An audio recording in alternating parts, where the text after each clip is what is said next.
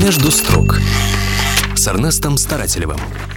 Здравствуйте. Партия «Коммунисты России» выступила с инициативой Народного суда над виновниками развала СССР. Лидер коммунистов России Максим Сурайкин убежден, что перед судом должны предстать бывшие граждане Советского Союза Михаил Горбачев, Леонид Кравчук, Станислав Шушкевич и Геннадий Зюганов. Почему Зюганов? Ведь Геннадий Андреевич вроде бы всегда произносит, вспоминая страну Советов, очень правильные слова. Советской державе ленинско-сталинской модернизации поставит величественный памятник только за то, что она собрала распавшуюся империю в единый Советский Союз. Слова верны. Осталось понять, что прячет за ними Зюганов. Кстати, однажды об этом ему очень деликатно намекнул Владимир Путин. Под руководством Коммунистической партии Советского Союза наша страна, Советский Союз достигли очень больших вершин. Геннадий Андреевич не упомянул только одного. Под чутким руководством Коммунистической партии Советский Союз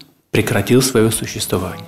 А ведь точно, все главные участники развала Союза, Ельцин, Кравчук, Шушкевич входили в партийную элиту. Сотрудником аппарата ЦК КПСС был и Геннадий Зюганов. В те времена Компартия была стержнем, который скреплял государство, преодолевая сепаратизм национальной бюрократии. Поэтому ликвидаторы СССР первым делом приступили к развалу именно КПСС. Сначала они добились отмены шестой статьи Конституции о руководящей роли партии, а в самой большой республике СССР, проще говоря, в России, создали республику республиканскую компартию. До этого функции компартии России выполняла сама КПСС, но с момента появления КП РСФСР объединяющая Советский Союз КПСС становилась ненужной. Так вот, организаторами новой партии, коммунистической партии РСФСР, были ее лидер Иван Полосков и Барабанная дробь. Геннадий Зюганов, секретарь ЦК новой партии по идеологии. И чтобы мы с вами до конца осознали масштаб этой затеи, напомню, что за попытку создания Российской коммунистической партии во времена Сталина расстреляли любимцев вождя, секретаря ЦК ВКПБ Кузнецова и председателя Госплана СССР Вознесенского. Для этого пришлось даже вернуть отмененную в 1947 году смертную казнь. А вот в 1990 году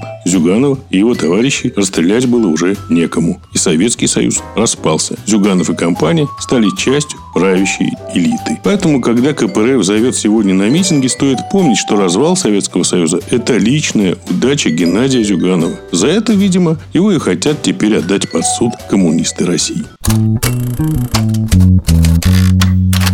Между строк с Эрнестом Старателевым.